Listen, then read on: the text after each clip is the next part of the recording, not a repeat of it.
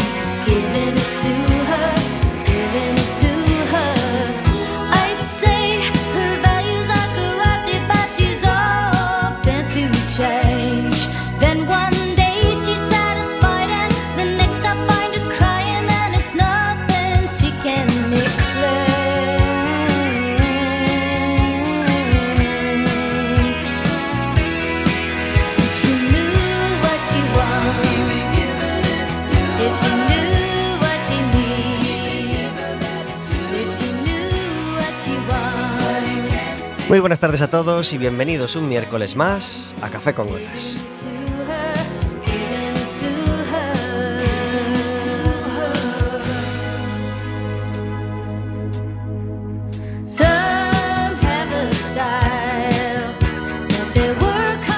Estaremos con vosotros como todos los miércoles de 4 a 5 de la tarde en el 103.4 de Quack FM, en quackfm.org, en la aplicación móvil y como sabéis, cualquier día, a cualquier hora y cualquiera de los programas en Radioco Café con Gotas.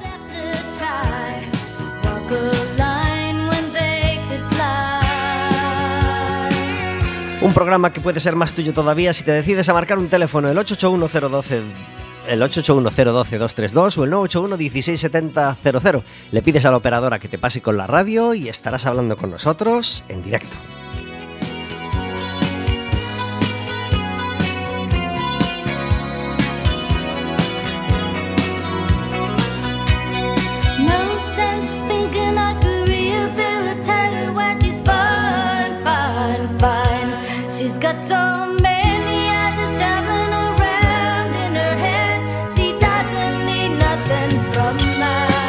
Podrás hacerle preguntas a nuestros invitados, podrás hacernos preguntas. Podrás hacernos iba a decir a nosotros, pero hoy no, está Verónica con nosotros, así que podrás hacerme preguntas a mí. Podrás contarme que estás deseando que llegue ya el verano de todo y, lo que esperas de este verano, lo que quieres hacer este verano. En fin, lo que quieras en el 881-012-232.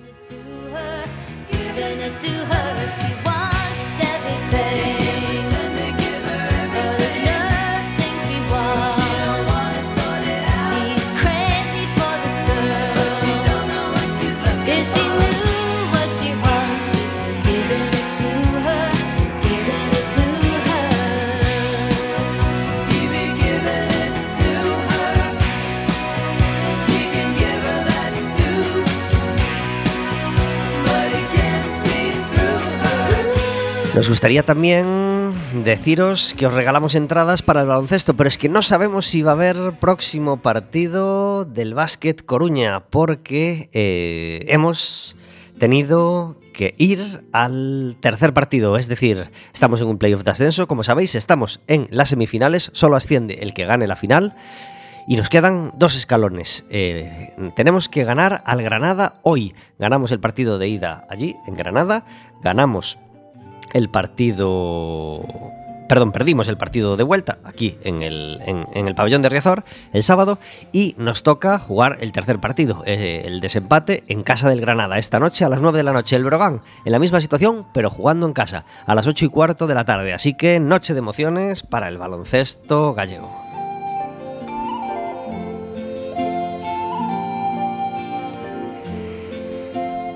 No tenemos a Verónica, le mandamos un fuerte abrazo desde aquí, pero tenemos invitados, como todos los miércoles. Hacía un montón que no nos visitaban, sobre todo uno de ellos, y estamos felices de que nos acompañen en pareja, como, como habían venido eh, pues hace unos años. Tenemos con nosotros a Mario López Guerrero, muy buenas tardes. Pues muy buenas tardes y muy bienvenido aquí en, en esta casa que es Quack FM. Gracias por estar en Café con Gotas. ¿Te acuerdas cuándo fue la última visita? Sí, sí, sí. No sé la día, no sé la fecha, pero sí me acuerdo. sí, yo, me acuerdo. Yo la había recuperado hace poco y, y tengo la foto aquí, pero no, ahora mismo no, no, tengo a mano la fecha, pero a lo mejor fue 2017, ¿eh? hace un porrón de tiempo. Nada, antes de ayer. Antes de ayer, claro el que tiempo sí. pasa muy rápido. Tenemos con nosotros también a Alejandra Fernández Barge. Muy buenas tardes.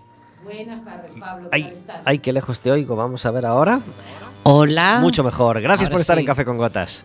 Ok, yo encantada de estar aquí. Alejandra Sánchez Barge. Te... ¿Y qué dije? Fernández. Me pusiste un Fernández así directamente. Caray, caray, Fernández soy yo.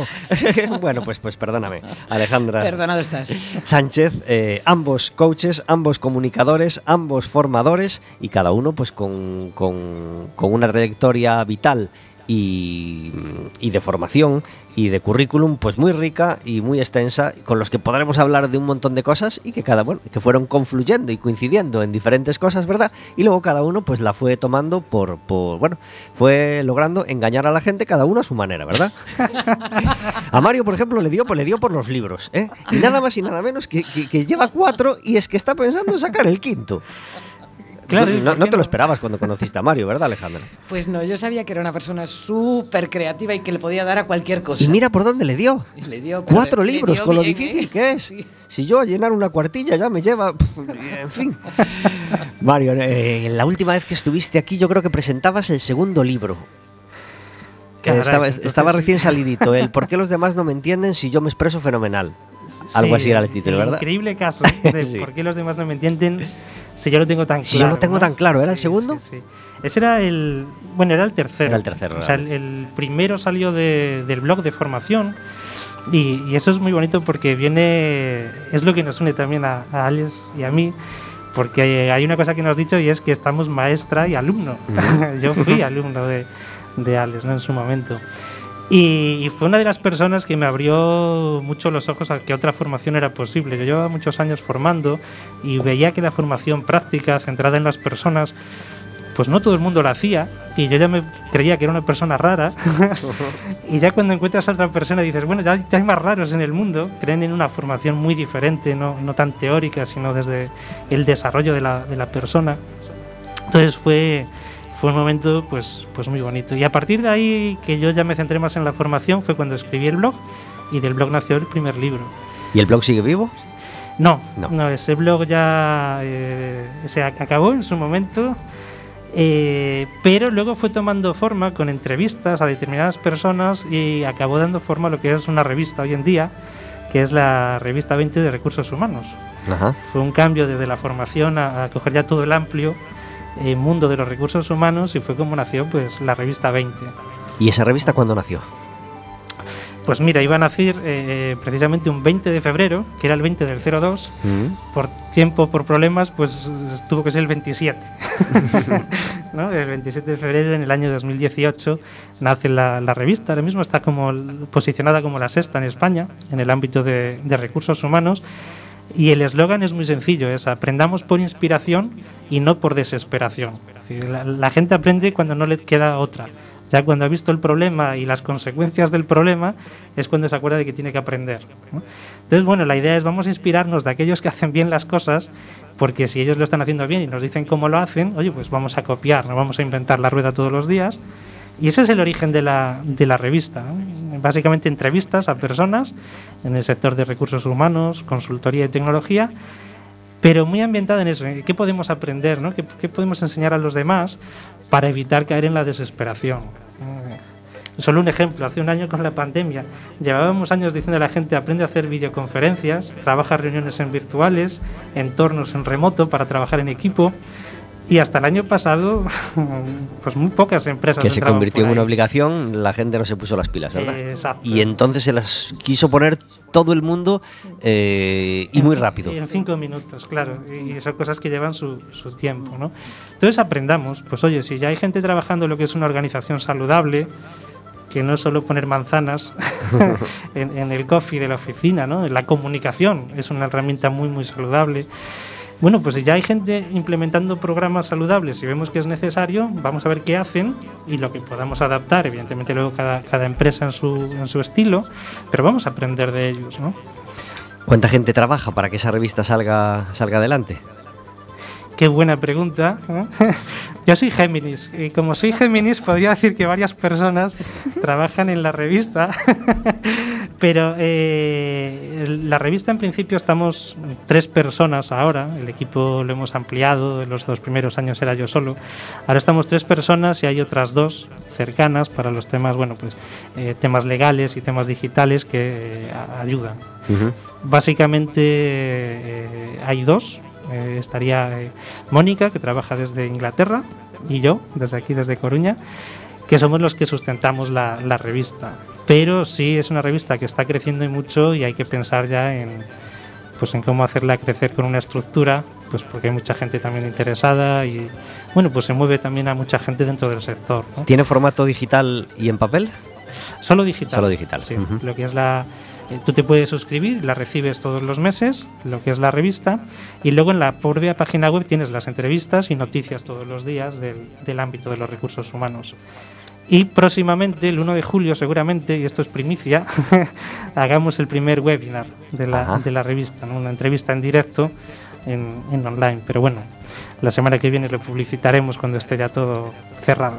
Y, hablábamos, y, ya no existe el blog como era, pero sí hay una web donde puede cacharrear la gente que nos esté escuchando y quiera saber más cosas de ti, ¿verdad? Sí, sí, sí. Bueno, la, web sigue existiendo, mariolopezguerrero.com. Y bueno, pues ahí el, gran problema, como siempre, es cuando te dicen a qué te dedicas. Y dices, pues madre mía, ¿cómo, cómo reduzco todo a, la que me dedico? Pero bueno, ahí en esa web se pueden ver ¿no? las diferentes facetas. Es una web está muy centrada en la, en la labor de, formación, que es quizás pues a lo que más me dedico en el trabajo con, con empresas, ¿no? liderazgo y comunicación. Pero luego también mis otros proyectos, eh, el de la revista 20, evidentemente, y luego los dos nuevos, uno es que, bueno, ahora soy, eh, me han nombrado como director de posgrados aquí en la Escuela de Relaciones Laborales de Coruña, así que vamos a desarrollar todo un abanico de posibilidades de formación dentro de la escuela. Ahora mismo pues tenemos el grado de Relaciones Laborales, muy, muy contundente aquí en, Coruña, y dos máster muy potentes, el máster de Recursos Humanos, donde ya tenemos a los alumnos para hacer prácticas en, en breve, y sacamos la convocatoria ¿no? para el mes de septiembre-octubre empezar ya la siguiente edición. El máster de jurisdicción social para todos aquellos, eh, sobre todo graduados sociales y abogados que quieren especializarse ¿no? en el terreno laboral cada vez más importante y que cada vez hay muchos más litigios. Bueno, pues saberte defender en ese terreno es necesario. Y hemos sacado ahora un proyecto nuevo que es el experto en asesoría laboral que yo digo que es como una especie de Masterchef, donde tú vas a ir todos los días y a través de la simulación, o sea, vamos a recrear una simulación de una consultora, y tú eh, vas a ir aprendiendo día a día, pues cómo es el trabajo en el día a día cuando estás en una asesoría, ¿no? Y es un, un proyecto, un posgrado nuevo que sale y luego pues muchos otros posgrados de formación continua que vamos a ir sacando. Y un siguiente proyecto, pero si quieres lo hablamos después, que está relacionado con los libros, Pues sí, lo hablamos después cuando, cuando hablemos, retomemos esa, esa parte literaria, pero, pero, pero me parece interesantísimo ese, ese puesto que, que, tienes ahora que te hace estar tan, tan en contacto con la universidad, con los jóvenes que, que acaban o que están acabando sus, sus grados y, y, te preguntaré, Alejandra, ¿una página web para que la gente pueda echar un ojo mientras nos escucha? Pues eh, la nuestra es www.bebel, la primera con B y la segunda con V.es. ¿Bebel funciona desde qué año? Bebel funciona desde el año 2008.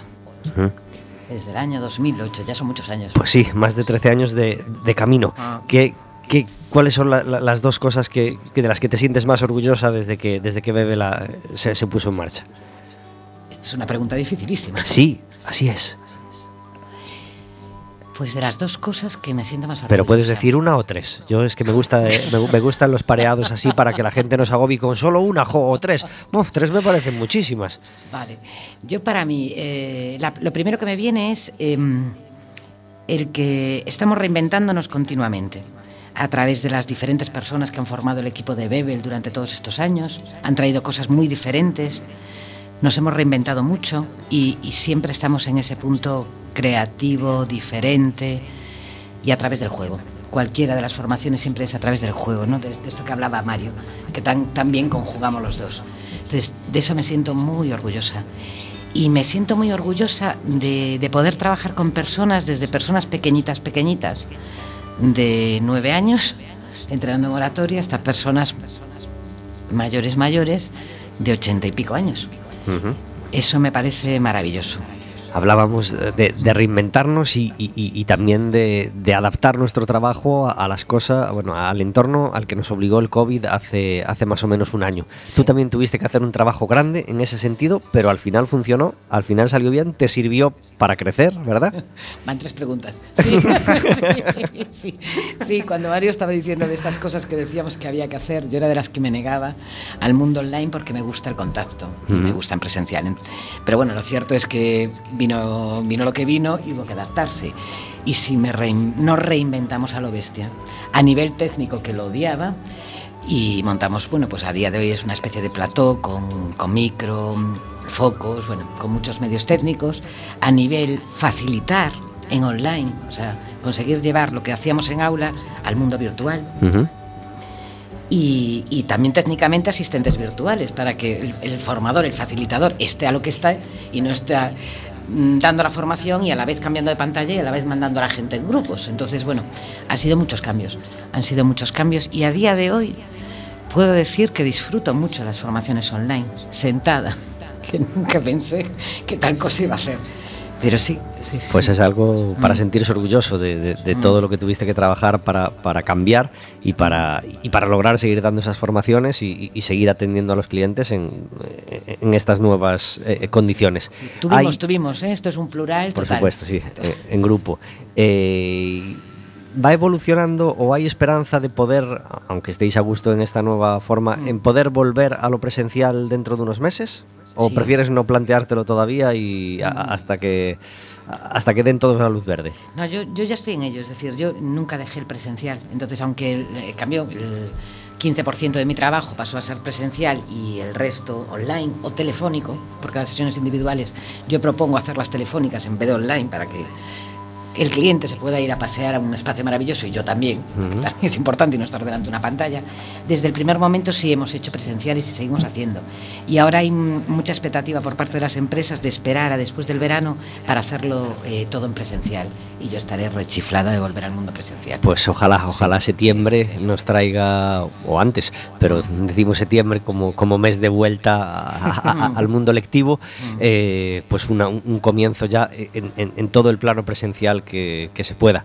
Em, estás trabajando con muchos trabajadores de empresas, con mucha gente mm. eh, en temas de liderazgo y, de mejora en su empresa. Mm. Eh, ¿Cómo está recibiendo el cliente? ¿Sigue habiendo interés por parte de las empresas y sobre todo por parte de los empleados y de los directivos de las empresas en crecer en este ámbito? Pues lo que yo siento es que ahora más que nunca. Más que nunca. Más que nunca. Desde luego, eh, los, eh, las personas que trabajan en empresas, los empleados, están más interesados que nunca.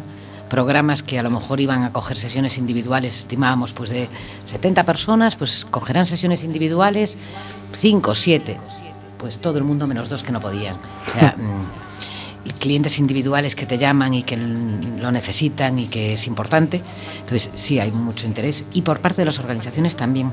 Hubo un primer momento de tambaleo, de esperar, de, de estar un poco a la expectativa, pero muy pronto las empresas que de verdad apuestan por la mejora de, del clima y la mejora de los trabajadores y el desarrollo están ahí muy presentes y lo tienen muy claro.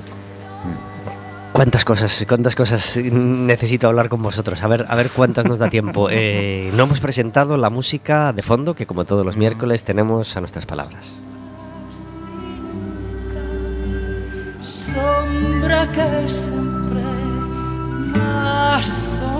Hace poco celebrábamos el no sé cuántos aniversario del primer disco de Carlos Núñez en solitario, esta Hermandad de las Estrellas que revolucionó el mundo del folk hace creo que 30 años y que sigue gustándonos tanto como todos los miércoles, habrá tres canciones en el programa, pero esta vez las concentraremos en la segunda parte del programa porque se, da la casualidad de que los dos invitados nos tienen que abandonar a las cuatro y media. Así que hablaremos con ellos todo hasta las cuatro y media y eh, después entrarán las dos secciones telefónicas habituales, eh, como todos los como todos los miércoles. Eh, clima laboral y y la mitad de la empresa sigue trabajando en casa, la otra mitad nunca ha podido irse para casa y sigue, y sigue en, en, la oficina. Y, ya he escuchado este debate sobre cómo, cómo, cómo hacer la desescalada, eh, qué sienten los que vuelven, qué sienten los que nunca se pudieron ir, si la gente podrá seguir en casa, cómo, cómo, qué, estáis escuchando de vuestras empresas y cómo, cómo creéis que se debe tratar este tema. Yo eh, lo que estoy escuchando es muchas ganas de volver Muchas ganas de volver, de volver a tener contacto, de volver a sentirse parte de verdad. Hay mucha sensación de abandono muchas veces. Y yo lo que estoy escuchando es eso, sobre todo las organizaciones con las que trabajo. Soy consciente que hay personas que están muy contentas teletrabajando, pero desde luego con las personas que yo trabajo no se, no se escucha esa voz, se escucha las ganas de volver y de volver a estar cerca de otros. Mario. Sí, eh, yo escucho los dos, quizás iguales por, por sectores o más bien por tareas de trabajo, ¿no? Gente a lo mejor más eh, de una tarea más administrativa que si me dice, no, no, yo si puedo estar en casa tres días a la semana lo prefiero, desde luego, porque son muchas ventajas. Gente que necesita más ese contacto de, de, de coordinación, de trabajo en equipo, donde necesitan esa reunión continua, pues no es lo mismo la reunión en digital. Supongo que las tareas influyen. Yo creo que vamos a un modelo híbrido, es decir, la naturaleza del trabajo ha pasado de ser ese 100% en oficina a entender que existe también otras formas de trabajo, que puede ser en casa, que uno puede estar eh, viajando en otra ciudad, si por, tema eh, personal o familiar lo necesita, y se puede trabajar igual. ¿no? Entonces yo creo que es un cambio de chip hacia el objetivo. Ya no, lo importante no es la forma de trabajar, sino cómo vamos a conseguir lo que queremos y lo que sí siempre digo es mucha comunicación interna. Mm, lo que está haciendo el vecino igual a ti no te funciona. Pregúntale a los tuyos. ¿no? hablar, cómo queréis trabajar, cómo sentís bien y luego buscar la mejor forma flexible. Y si uno está dos días en casa y otro está tres y otro quiere estar todos los días en la oficina, es posible. O sea, creo que hay que quitar esas rigideces de, estructura, venimos de ese mundo muy estructura, cuando hay que ser ahora mucho más, más líquido, más flexible, más ágil, y todo pasa por comunicación interna. Es que hablas de, de, hablar y preguntar al empleado, cosa que, que, que ya estoy pensando en muchos jefes que ni se plantean, que están dudando en cómo ejecutar o cómo ordenar eh, el cómo trabajar a partir de ahora. Y yo creo que en ningún caso se están preguntando y si le pregunto a los empleados pero ahí, está el problema. Pues, si empezamos siempre desde arriba y queremos imponer la medida luego hay que convencer y eso es lo más difícil del mundo. ¿Qué razón? aunque solo sea por cuestión de tiempo pregunta y una vez que sabes cómo quieren, entonces sí, implementa, luego sí, la coordinación vendrá desde, desde arriba, pero empieza por, por abajo. ¿no? Yo antes cuando hablaba del tema de las organizaciones saludables, eh, veo que dicen, vamos a poner manzanas, pero, pero tu gente quiere manzanas. o sea, vamos a ver por dónde quieren empezar, ¿no? ¿no? Y vamos a facilitar que la gente venga en bicicleta, pero si no le gusta ninguno, claro, ¿qué otra medida hay? Habla, habla con la gente y a partir de ahí eh, toma. Yo creo que estamos ahora en la sociedad de los datos por un lado creo que es en el cambio de chip hacia las personas, el tiempo de las personas. Antes Alejandra lo, ha comentado perfectamente. Las empresas que van a mantenerse son las que tengan personas y confianza en las personas. Y luego los datos. Para tomar decisiones necesitas información. Ya no venimos al mundo de, la bombillita que se te enciende una vez o, de respirar. ¿no? creo, que, creo que es por aquí. No, no, no. Datos. Y los datos en la empresa los tiene tu gente, el equipo, las personas qué queréis hacer y en la medida de lo posible ya se verá cómo, cómo hacerlo. Tenemos una sección Café con Gotas que se llama El Café Amargo, donde intentamos encerrar la queja del día para que, para que no nos manche el resto del programa que pretendemos que sea alegre y optimista. ¿Cuál es tu café amargo, Alejandra? Pues mi café amargo es cuando me llevan a donde no quiero ir. Caray. Que estoy cuando y me pasó ayer. Cuando estoy en el ascensor y alguien me llama. Oh. Ayer me pillaron con la bicicleta montada, el niño fuera y yo solo gritaba que el niño está fuera. El, manillar apretándote la oreja, eh, eh, el, niño pisándote. No, no, el niño fuera, no, no pudo entrar en el ascensor. Y, me ha subido. y ahí hay mucho riesgo. Cuando subes con bicicleta hay mucho riesgo. Claro, claro. Hay que te pase esto, sí. Incómodo, nos adherimos a, ese café amargo, por supuesto. Mario, ¿tú tienes un café amargo? Tengo, tengo un café amargo. Yo, le llamaría el, síndrome Fórmula 1. Porque tú vas andando por la calle y llegas al semáforo y te paras y siempre hay alguien que te adelanta y se pone delante de ti como si fuera la, la, La, la pole, ¿no? sí, sí. Eso, eso es el semáforo de Linares Rivas, por ejemplo, ¿verdad? Por ej- o el de la Plaza de. Mina, que es el gran paso de peatones. Sí, y puedes comprobar que si te acercas al borde, hay alguien que se pone en la carretera. O sea, Arriesgando su o sea, vida. la clave es ponerse delante. Es cierto. Y luego se pone en verde y no, adele- y no, no, no anda. ¿eh? Incomodísimo, nos adherimos totalmente. Sí, pues mira, café amargo. sí. Café amargo. Eh, el mío, mm, tengo varios en fila, pero el, que me ha saltado hace, hace solo 40 minutos. Ojeo el periódico y leo, Telecinco recupera Gran Hermano VIP tras dos años de ausencia. ¿Hace falta? Dos años de ausencia. Qué corto, qué corto se me hace. Podríamos vivir con más años sin Gran Hermano VIP. Eh, extiendo Gran Hermano VIP a la isla de los famosos, a los interminables Sálvame, los interminables First Dates que están todos los días a la misma hora con un metraje in- in- súper innecesario. En fin, eh, es mi café amargo, totalmente. 25 minutos sobre las 4 de la tarde se nos agolpan las preguntas pendientes. Quiero volver al tema, al tema de libros, eh, porque Mario va a tener, ya lleva cuatro libros editados, decíamos antes, y, y en diciembre nos decías que tendremos el quinto, pero, pero eh, mientras esperamos por ese quinto, ahora te has decidido a dar voz a los que no tenían demasiada voz hasta ahora, que son los niños. Hay mucha literatura para niños, obviamente, pero a lo mejor no hay tantos libros escritos por niños. ¿Has visto potencial ahí? Y, Sí, mira, es, es, es- una historia es muy bonita. Hace un par de años, eh, Rebeca, Rebeca López Otales, com- bueno, somos compañeros, nos conocimos en Parvulitos, cuando se llamaba Parvulitos, ¿eh? con tres años nos conocimos. Y hace un par de años me dijo, oye, mi, tengo un- mi hija Julia, eh, siempre habla de un cuento y, y yo quiero que lo pueda escribir. Y dije, oye, pues yo te lo publico, igual que publico los míos, vamos a publicar el cuento de, de Julia. Eh, escribió un cuento precioso, Pink, el país de Julia, es un país donde todo es rosa, bueno, es, precioso el cuento. Hicimos una presentación en Coruña, en el Foro Metropolitano, pero yo me quedo con, con los ojos de Julia, es decir, el día que, que fuimos a la imprenta a ver sus libros que salían, el abrir la caja, yo dije, no, Julia, abre tú la caja, quiero que veas tú tu primer libro.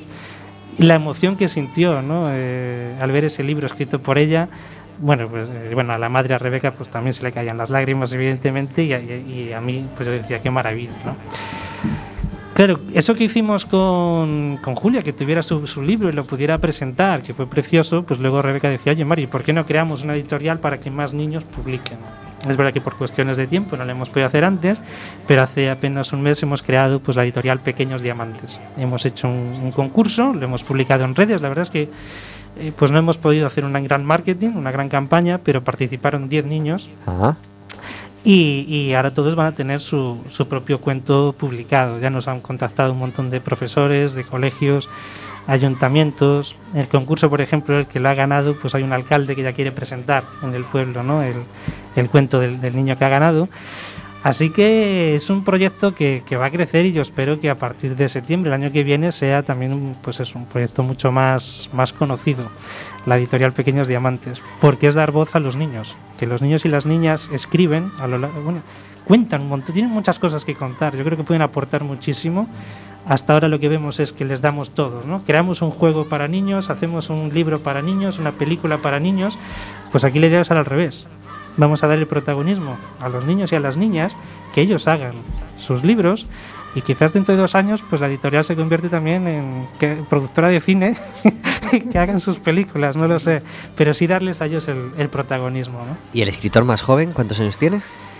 Pues eh, seis años, va a cumplir los siete. Lo que estamos es en las edades entre 6 y 12 años. Posicionados. Aunque bueno, ya nos han escrito también profesores de, infantil y profesores de, bachiller, incluso de universidad. Y bueno, de momento nos vamos a centrar aquí, pero luego ya veremos a dónde, a dónde crece. Maravilloso, me parece maravilloso el, el- proyecto. Y hablábamos antes también de la universidad. Tú ya llevas un montón de años en, en- el tema universidad viendo cómo cambian o, cómo- o los cambios que ha habido en la universidad y en los universitarios a lo largo de todos estos años. Cu- ¿Cuáles han, cuáles han sido los cambios más profundos o cómo ha cambiado eh, ante tus ojos, tú que has podido ver la trayectoria? Caray, buena pregunta, buena pregunta. Eh, quieres quedar hasta las 5. Es que, es que os queréis quedar y no me vais a y no, y no vamos a poder. Es, Es una pregunta... Necesitamos tiempo. Bueno, yo veo que, el universitario hoy en día eh, está cambiando mucho eh, el mindset, lo que llamo el mindset, ¿no? la, estructura mental, hacia una concepción mucho más, más ágil, más de coger información de muchos puntos diferentes en vez de uno solo, que es lo que le está demandando realmente la sociedad hoy en día. ¿no? Esto es lo que decimos ahora, es que no saben mucho de contenido, ya, pero están desarrollando habilidad porque igual no saben eh, el contenido exacto, pero sí saben eh, localizarlo, encontrarlo. ¿Qué he hecho yo en falta? No tanto el contenido, sino a lo mejor la comprensión o el debate. Creo que falta tiempo para, para reflexionar, para que debaten, para que lleguen a ideas mucho más profundas. ¿no? Eh, antes hablabas del gran hermano de todos estos programas. Si, vemos ahí, es muy superficial esos programas. Falta mucha, un recorrido del pensamiento más profundo. Y creo que eso es lo que eh, falta ahora a veces, profundidad en la exposición, pero sí los veo mm, que se van adaptando más, entendiendo más este mundo. Eh, estamos en un mundo que es muy, muy volátil, muy cambiante, cambia continuamente, no hay certezas. Los valores de hoy no son los del mes que viene, lo que vale ahora no es lo que va a valer el mes que viene, es decir, eh, quienes tengamos ya de los 40 años para arriba, vemos que el mundo es muy diferente. no hay esa certeza, esa rigidez, y ellos están asociando que el mundo es así, claro, no han visto el otro, de, la, a lo mejor de la seguridad, ¿no? Y entonces por ahí los veo más preparados, pero sí que creo que falta ese nivel de, profundidad, de comprensión, que igual es tiempo, darles tiempo para que precisamente eh, puedan profundizar ellos. Ya no vienen a obedecernos a nosotros, tienen que poner ellos. Creo que ese es el, gran cambio que puede, que puede haber. Alejandra, hablábamos de, comunicación y, de, oratoria y son dos herramientas que nos siguen siendo imprescindibles, que han sido más imprescindibles todavía, ya sea a través de pantallas, a través de teléfono, y, en las que necesitamos seguir formándonos eh, cada vez son más abultados eh, o cada vez se pagan más caros los errores de comunicación, creo, tanto a nivel político como a nivel empresarial, hasta a nivel deportivo, cuando ha sido sonadísimo como la comunicación de la Superliga, por ejemplo, pues ha sido básica para que se haya dado un zapatazo y un tortazo total. Eh, sigue siendo imprescindible, ¿verdad?, dominar estos dos, estos dos campos.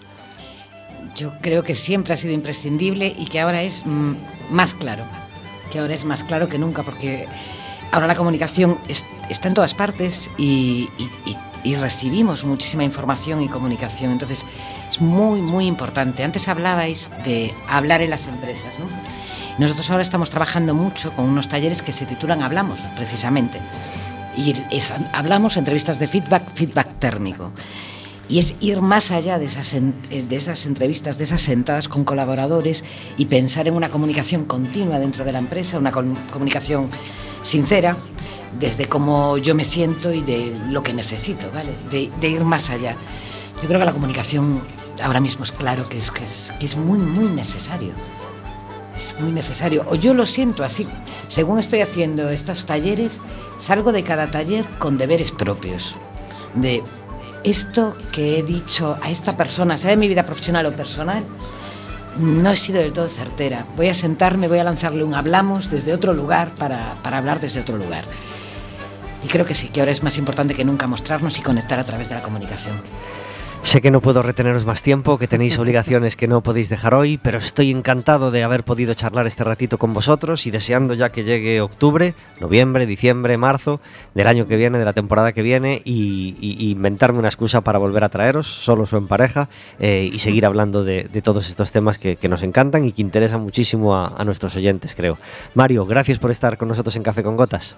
Muchas gracias y nada, un placer volver aquí a casa de Quack Aquí estuvimos cinco años haciendo 4,60 y esta yo la considero todavía mi casa. Qué bien, pues así tiene que ser. Alejandra, gracias por venir a Café con Gotas. Un placer total y me da mucha pena irme. A mí también. Estoy esperando a que me invites otra vez. Solo una cosa, antes dijiste las cosas de las que más orgulloso estabas dentro de la empresa y después me vino una que no la dije y creo que es la, la que más me gusta. Y es que gracias a la empresa eh, he conocido a personas maravillosos que se han convertido de clientes a amigos, de colaboradores a amigos, de amigos a colaboradores, de amigos a clientes. O sea, es un flujo de personas como Mario y como tú, Pablo, que han sido gracias a Beber. Y eso es un rebumbio maravilloso, Es una mezcla maravillosa. Es una mezcla total. Y aprovechamos para mandar un abrazo grande a Cristina, por si está al otro lado escuchándonos. por Dios, sí, Cristina, sí, sí. un abrazo muy grande. Nos encantaría también tenerte aquí, pero no, no da para más la cosa. Me encantaría que estuvieses aquí, Cris. Amiga, compañera, colaboradora de todo un poco, media costilla. Cristina Brandariz, un beso muy grande. Chicos, gracias por estar en Café con Gotas. Gracias a ti, A ti, Pablo. a ti. Un placer. No te veo, es mejor. Ya lo entiendo ahora, ya no me lamento. Yo sigo detrás. ¿Para qué? Si cada vez que vienes me convences, me abrazas y me hablas de los dos. Y yo siento que no voy, que el equilibrio es imposible cuando vienes No te diré que no, yo te sigo porque creo que en el fondo hay algo. Ella no me imagina cazando en los bares, viviendo de prisa. ¿Para qué?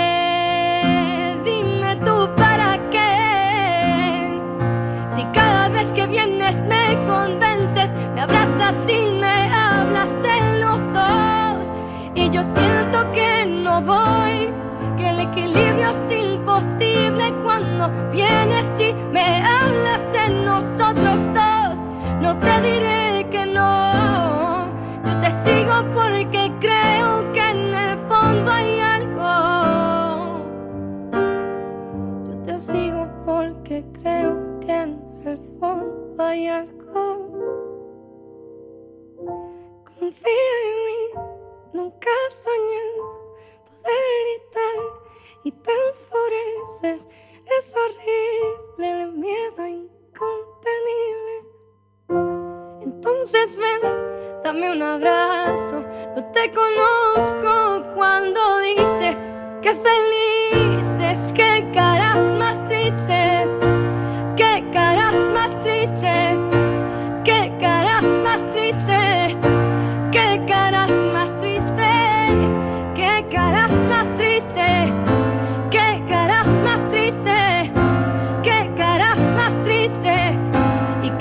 caras más tristes, y qué caras más tristes, y qué caras más tristes, qué caras más tristes, qué caras más tristes, qué caras más tristes, qué caras más tristes. Qué caras más tristes, qué caras más tristes, y qué caras más tristes, qué caras más tristes, qué caras más tristes, qué caras. Valeria Castro, cantante con una voz deliciosa, un piano y solamente su voz para regalarnos este El equilibrio es imposible, una canción de los piratas que nos, que nos encanta. Eh, cuando llegan las 4 y 20 aproximadamente, solemos tener a David Taboada. Esta vez lo hemos retrasado para poder aprovechar a los invitados eh, todo el tiempo, todo el tiempo, el máximo tiempo posible. Así que eh, hemos hecho esperar a nuestros oyentes y a él, pero ya tenemos al otro del teléfono. David Taboada, muy buenas tardes. Muy buenas tardes. Gracias por estar en Café con Gotas. A vosotros, a vosotros. Eh, hoy retomamos un melón que abrimos hace, hace unos días, eh, hace, perdón, hace unos cuantos programas, que era aquellos magníficos 6 grados que se supone que nos enlazaban a todos, que, en, en- en los que podíamos llegar desde Vizcaíno a Elton John, por ejemplo, ¿eh? Por ejemplo. por ejemplo, desde Jeff Bezos a Mm, Solea ejemplo. Errejón. Eh, ma- maravillosas historias en las que en las que las personas se van enlazando y hoy un nuevo episodio que nos regala que nos regala David Taboada, ¿verdad? Pues sí, le cogí gustillo al, al tema de los seis lazos, seis grados, y, y nada, voy a, voy a repetir, eh, pero claro, empezando en un lugar diferente y siguiendo por lugares diferentes. Es más, hoy me voy a incursionar en el cine, Ajá. lo cual es una pista para, para quien intente adivinar cuál es el último grado. Pero es retorcido, porque yo soy retorcido. ¿Por quién empezamos? Vamos a empezar por Johnny Cash. Adelante. Johnny Cash, maravilloso cantautor americano, recomendadísimo, de cuyo dato curioso, aunque no muy escondido, es que le gustaba hacer directos en las cárceles. Eh, famosos son su Live at Folsom, su Live at San Quentin, su primero, segundo, tercero y cuarto discos en directo fueron todos grabados en cárceles, en Folsom, en California, en San Quintín, en California, en Osteraker, en Suecia y en, en el Conti de, de Tennessee. 68, 69, 73, 76. Al tío le gustaba tocar en la cárcel por alguna razón bastante, bastante adivinable. Y dije yo, ¿pero a quién más se le puede ocurrir tocar en una cárcel? A nuestro Rosendo. Por supuesto, Rosendo Mercado en el 99 tocó en Carabanchel. Su Siempre hay una historia, un recopilatorio en directo deliciosísimo. Eh, ¿Y quién estaba de invitado en ese disco?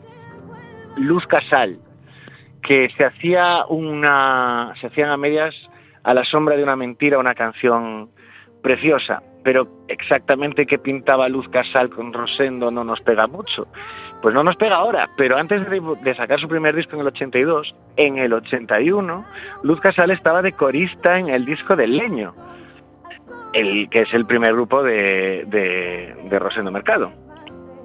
Pues pues sí, ya ves, pasado, pasados curiosos eh, desconocidos de, de esta gente. Por cierto, Luz Casal no, no viene a cuento para la cadena, pero me llamó la atención. También fue corista de Juan Pardo. Sí, sí, lo sabíamos. Gracias a Cachitos y a ti, que, que lo comentamos una vez. Bueno, pues eh, dije yo, vale, coristas, coristas que tengan pasado, o sea, can- cantantes que hayan sido coristas. Pues Amaral, Amaral fue corista, esto es bastante conocido, de, de en el 99, curiosamente el año en el que Rosendo sacaba el, el disco en el directo en la cárcel. Pues efectivamente, Amaral no solo fue corista, sino que mmm, Bunbury intentó, digamos, sacarla a la luz, dándole oportunidades en sus conciertos para que la gente la fuera conociendo, porque era la camarera del bar al que solía ir. Pues Amaral finalmente consiguió el éxito y una de las canciones más famosas es eh, como Nicolas Cage en Living Las Vegas, decía la canción. Pues esto me sirve para, yo creo que es el eslabón más bizarro. Nicolas Cage, eh, al- alguno lo sabrá, eh, fue considerado, de hecho llegó a hacer, eh, a grabar escenas para ser Superman. En 1990, probablemente el, el- el más bizarro de los proyectos cinematográficos que hayan existido, pretendía que Tim Burton hiciese un Superman eh, con guion de Kevin Smith y Caray. protagonizado por Nicolas Cage. Caray. Podía salir mal. Mm, Podía, sí, sí. Mejor que se haya quedado en, en ar- archivado. Sí, el propio Tim Burton dice que fue una pena que no saliera, pero casi mejor, porque seguramente lo que se está imaginando la gente sería todavía más heavy que lo que fue. Hay fotos, podéis buscarlas en internet, de Nicolas Cage vestido de Superman, con una melena de Yonki, con perdón, que da gusto verlo. Vale, pues eh, hablando de héroes de DC, de superhéroes, eh, protagonizados por gente improbable, voy a recomendar, me voy a permitir el lujo, sé que mi sección es de música, pero voy a recomendar la película Joker de eh, 2018, protagonizada por Joaquín Phoenix, de deliciosísima. Y otra peli que me gusta de, Nicolas de Joaquín Phoenix es Walk the Line de 2005, en la cual interpreta a Johnny Cash. Es verdad. Tuvo bastante éxito esa el peli. ¿verdad? ¿eh? Contó con bastante éxito esa peli. Con bastante merecido éxito, desde luego. Desde luego que sí. Y se cierra el ciclo. Y se cierran los lazos. Esos seis lazos o seis grados que nos separan, que separa a cualquier persona, se supone que de cualquier otra, ¿verdad? Pues sí, y con prisiones, coristas y películas bizarras. 90 kilómetros habitualmente separan la voz de David Taboada de la, de la mía, pero Café con Gotas y Quack FM hacen la magia de que podamos charlar y de que nuestros oyentes nos escuchen a cualquier día, cualquier hora y cualquiera de las veces en, las que puedan pulsar cualquiera de los programas en la aplicación de, de Café con Gotas. David Taboada, el día 30 hacemos nuestro último programa. El miércoles que viene hay programa, el siguiente, que es miércoles 23, no habrá programa, mm, ese día tenemos que faltar, pero el miércoles 30, ¡ay, el miércoles 30! ¡Qué programa tan maravilloso vamos a tener! Y si ese día pudieras estar en persona, sería maravilloso eh, contar contigo. Si no, pues por teléfono eh, despediremos el año y la temporada, vamos, como, como, como siempre hacemos. David Taboada, gracias por estar en Café con Gotas. A vosotros. Un abrazo muy fuerte. Hasta luego. El universo sobre mí sonaba de fondo a nuestras palabras. Seguimos descubriendo a esta Valeria Castro, a quien todavía no la conozca.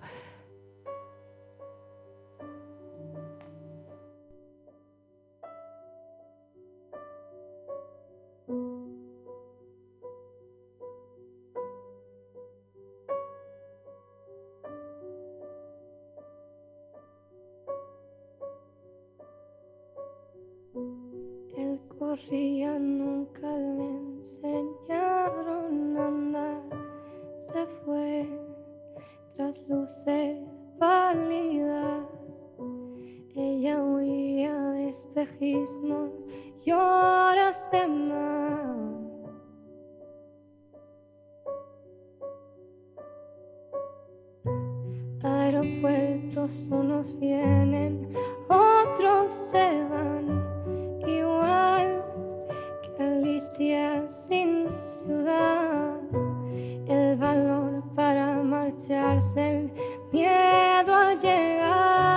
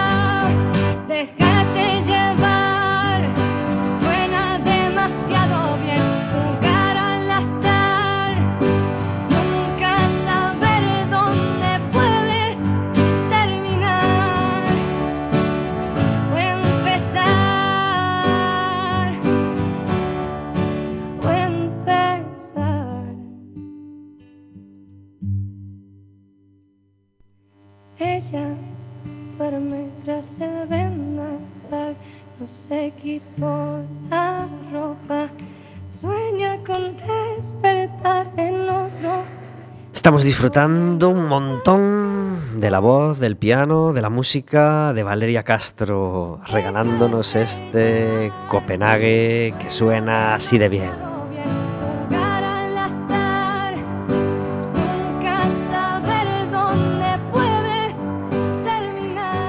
Tenemos al otro lado del teléfono a Marta Lado. Muy buenas tardes. Hola, boas, que tal? Gracias por estar en Café con Gotas. Un placer. Marta Lado lleva un año buenísimo, un año donde, donde están premiando su, su buen hacer y, y- y su, y, su, y su buen tino y su buena pluma en, en- en un montón de ámbitos. Primero, bueno, Marta Lado es actriz y eh, recibió eh, un premio por su actuación, por su interpretación en la película Ons, ¿verdad?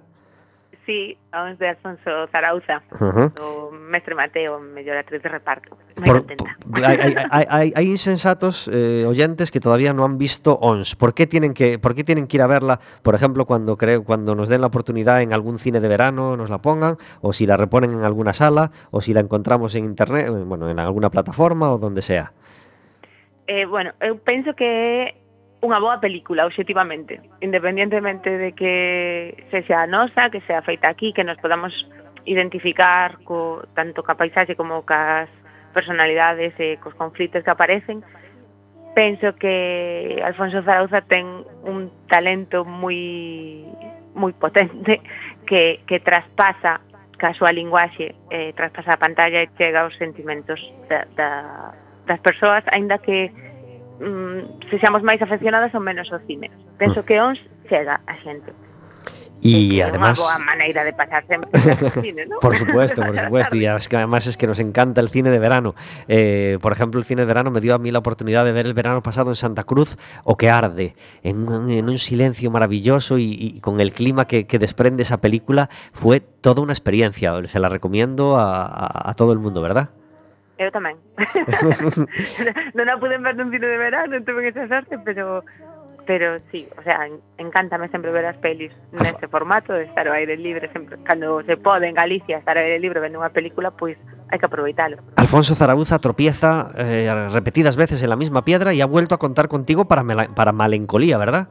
sí. Encantado, tropezou outra vez. Has contado contigo y acabáis de, de, de, de o estamos a punto de, terminar el rodaje. ¿Contenta del resultado? Pois pues moi contenta. Eh, bueno, é un papel pequeniño, que sempre se vieron, hai papel pequeno, pero bueno, eh, corto no tempo. pero moi divertido, paseino genial.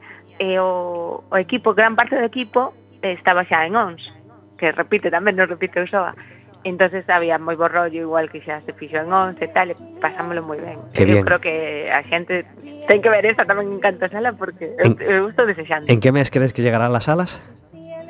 Pois pues, non sei se en setembro, esta vais a ir pronto, eh? Uh -huh.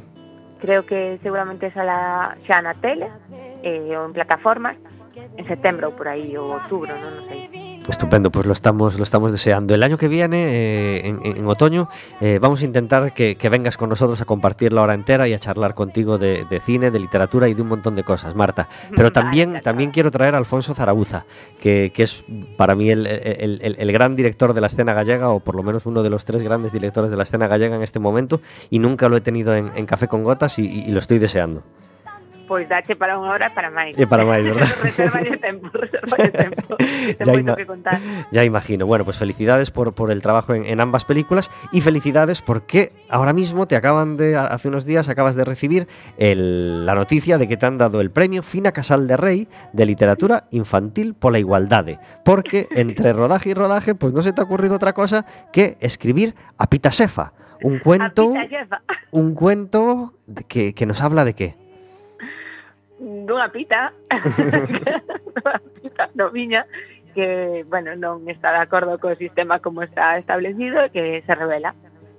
Eh, non podo contar máis porque é moi curtiño, eh, entonces xa quitas ganas de lelo, o sea, se, se desvelo todo. Pero la gente, Pero que... la gente lo tiene en las librerías?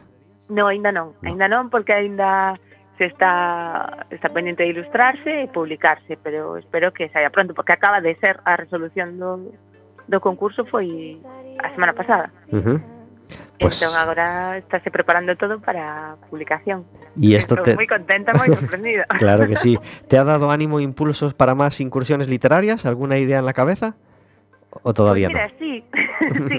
No, a ver, o certo é que levo pois pues, isto que nos regalou a pandemia, que foi tempo, pois a min como teño unha nena pequena e nese momento estábamos as dúas na casa, pois decidín poñerme a aprender un pouco como contar os contos e, e cambiar un pouco esquemas do que levamos aprendido a veces, estereotipos que, que veñen que costa moito quitar de enriba.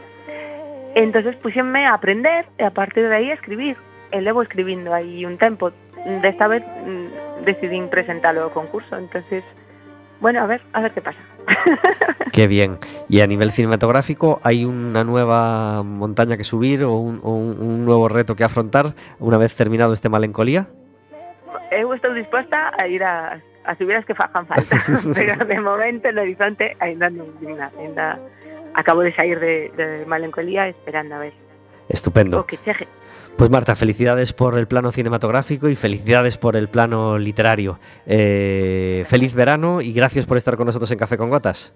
Igualmente un placer, un placer. Un abrazo muy fuerte. Adiós. Difícil.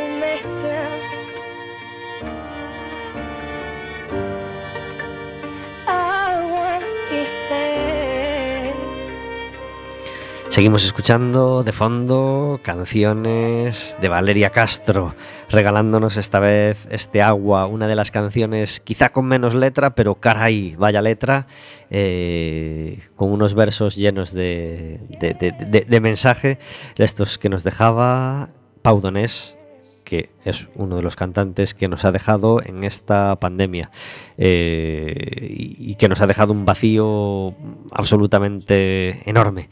Eh, un cáncer acababa con él, él peleó contra él hasta el final y nos dio un montón de lecciones de vida hasta que no pudo darnos más.